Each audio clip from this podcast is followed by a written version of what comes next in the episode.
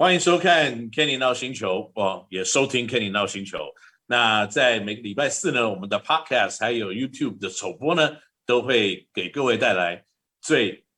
直接的国内的篮球的资讯。那当然呢，在最近啊，国内的篮球发生了很多不同的东西。那可是呢，我觉得这些事情的发生呢，以及譬如说选秀会的这些事情呢，都是在未来可能在促进我们国内对于篮球新资讯的一些刺激上面的一些新的话题跟新的议题。所以呢，这个也可以因为借此呢，让我们国内的球迷可以对于国内的篮球呢有更多的这个资讯，以及可以更加的来跟随台湾篮球的发展，一起来成长。不过呢，今天我们有特别的来宾要一起加入我们的节目。那这个特别来宾呢，呃，我跟他算是算熟悉吧。那我们可以访问的空间也几乎可以摆在一起。不过呢，今天这个很荣幸的可以访问到新竹街口工程师呢，两百公分以上的小前锋的代表性人物李佳瑞。佳瑞，要不要跟我们观众朋友们打个招呼呢？嗨，Ken 哥，还有肯尼 NOW 星球的各位观众，大家好，我是佳瑞。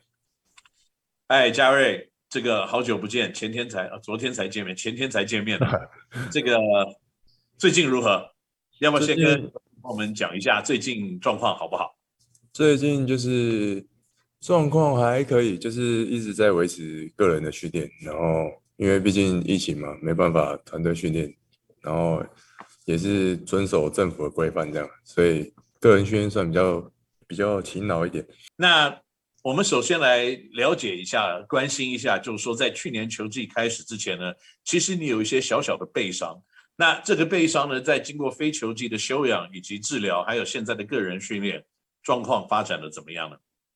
呃，去年就是在球季中也遇到背伤的影响嘛，然后可能有一阵子比较低迷一点。球季结束之后，针对这个问题，然后去看医生啊，然后。一直去寻找那解决，然后让他更舒缓的方法，这样。然后最近状况都还不错，好极了。那嘉瑞，我想很多球迷可能对于你去年的表现都觉得非常的惊艳。那可能也不知道你在篮球路上的发展是什么样子的一个过程。我们所理解的是，我自己所了解的是，还蛮曲折的。不过，你可不可以先先跟我们讲一下，你当时是怎么开始打篮球的？然后怎么为什么会走上篮球这条路？呃，当初会打篮球，就是国小的时候，就是看到一些比较大的可能成年人啊，在学校的操场，嗯、然后在玩一个东西。但是那时候在金门吗？呃，没有没有，小时候就在台湾的，在台湾。OK，嗯，然后就觉得很有趣，这样。对，是很多人在抢一个球这样，但是那时候不知道 不知道那是篮球，对，然后就觉得很有趣，就之后就开始可能朋友也有在玩啊，然后就一起玩这样，然后到国中才是遇到我们国中的教练是真真球的老师啊，我的队友，我的学长，对对对，然后所以他就也看到我那时候我也算，呃，也没有到很高，但是应该也算不矮啊。就是大概一百七左右这样，对，然后他就把我拉进了球队，然后就开始有一点点比较，算是比较正规一点点的训练这样，对啊，然后就开始喜欢打篮球。那我所了解啊，嘉瑞你自己本身应该是一个右手的人，就说你吃饭写字应该都是用右手。嗯，对。那为什么当时会决定用左手来投篮呢？呃，这其实说起来也是蛮莫名其妙的。因为因为当初一拿篮球的时候，就会想学学人家怎么投篮。对，嗯，然后可是我用右手投的时候，就是可能那个力量可能比较不够，就一直一直一直投不到，一直面包，一直面包。然后后来又看到有有人用左手投，然后我又换左手投看，可是就觉得哎，投就好像蛮顺畅的，然后那个力量也够这样，然后就开始就一直用左手投篮这样。啊。所以也造就了现在你变成一个左手型的射手。那听起来好像你在很多的方面，特别是篮球场上，你有一些特别的天分。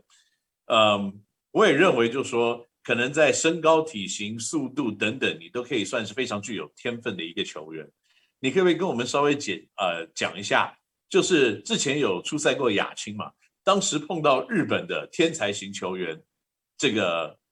呃 Watanabe 就是渡边雄大，你跟他打的对战的结果是如何？呃，当其当时其实蛮蛮激烈的，因为日本就是可能在亚青方面，他们可能的选手的那个身体素质可能没有这么好。嗯，就是普遍都是一百七、一百八左右，然后当时就是很明显，就是他们队上就是有渡边一个特别高，就是又又是左手的，然后就是跟我蛮跟我那时候蛮像，就是也是两百公分，然后左手，然后瘦瘦的，然后就是会一直看到他那，然后他那时候也好像也打的还不错吧，然后我们跟他们打的一场就是。赢的就是进四强这样子，对，然后到后面就是关键时候读秒阶段吧，啊，被他们投进一个逆转的三分这样，然后就之后就输了。然后你还记得那场比赛你表现的怎么样吗？嗯，好像也没有到特别突出啊，就是可能普普通通，因为他们日本的日本的球风就是快嘛，对，准这样子，然后所以其实跟他们打其实还蛮累的。就是一直在跑动，一直在跑动。那当时你在打完了高中以后，就直接进入了 SBL 的战场。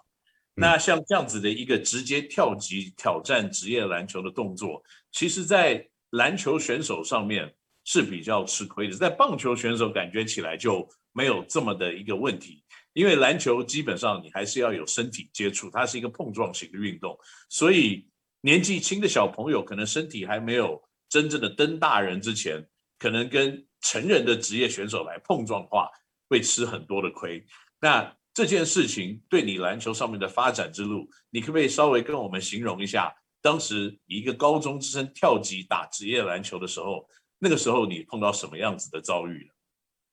那个时候就是当然，因为本身就是本身就是比较比较单薄嘛，然后。嗯又刚刚成年不久，然后就到职业队，然后就是跟跟一些比较强壮的一些大学长啊，然后一起练球，然后那时候其实蛮辛苦的，就甚至因为我记得印象最深刻的就是跟那个冯康跟安城啊，因为他刚好跟我打同一个位置，然后就是有时候对对位啊，然后是一对一的时候都会对到他，他也是左手。对，然后他又是，而且他刚好又是一个身体很强壮的一个，嗯，一个选手。然后就是跟他对位的时候，有被教育到，有被教育到，狠狠的被教训了一顿。啊，那所以这件事情让你印象深刻，有没有当时有心里发出狠誓，以后等我成长完了以后，我把本康拉出来，好好的修理一顿？嗯，其实没有哎、欸，那时候就是一个心态，就是要跟他学习啊。因为他其实不算是一个身体素质很好的球员，可是他很努力，然后他也是一个就是脑筋蛮聪明的球员，所以常常他也会一直教我，然后我也会一直在旁边观察他，就是这个球怎么样、怎么打之类的。对啊，嗯嗯，所以基本上每一个对手或者每一个队友都可以成为教导你某些方面进步的一个老师嘛。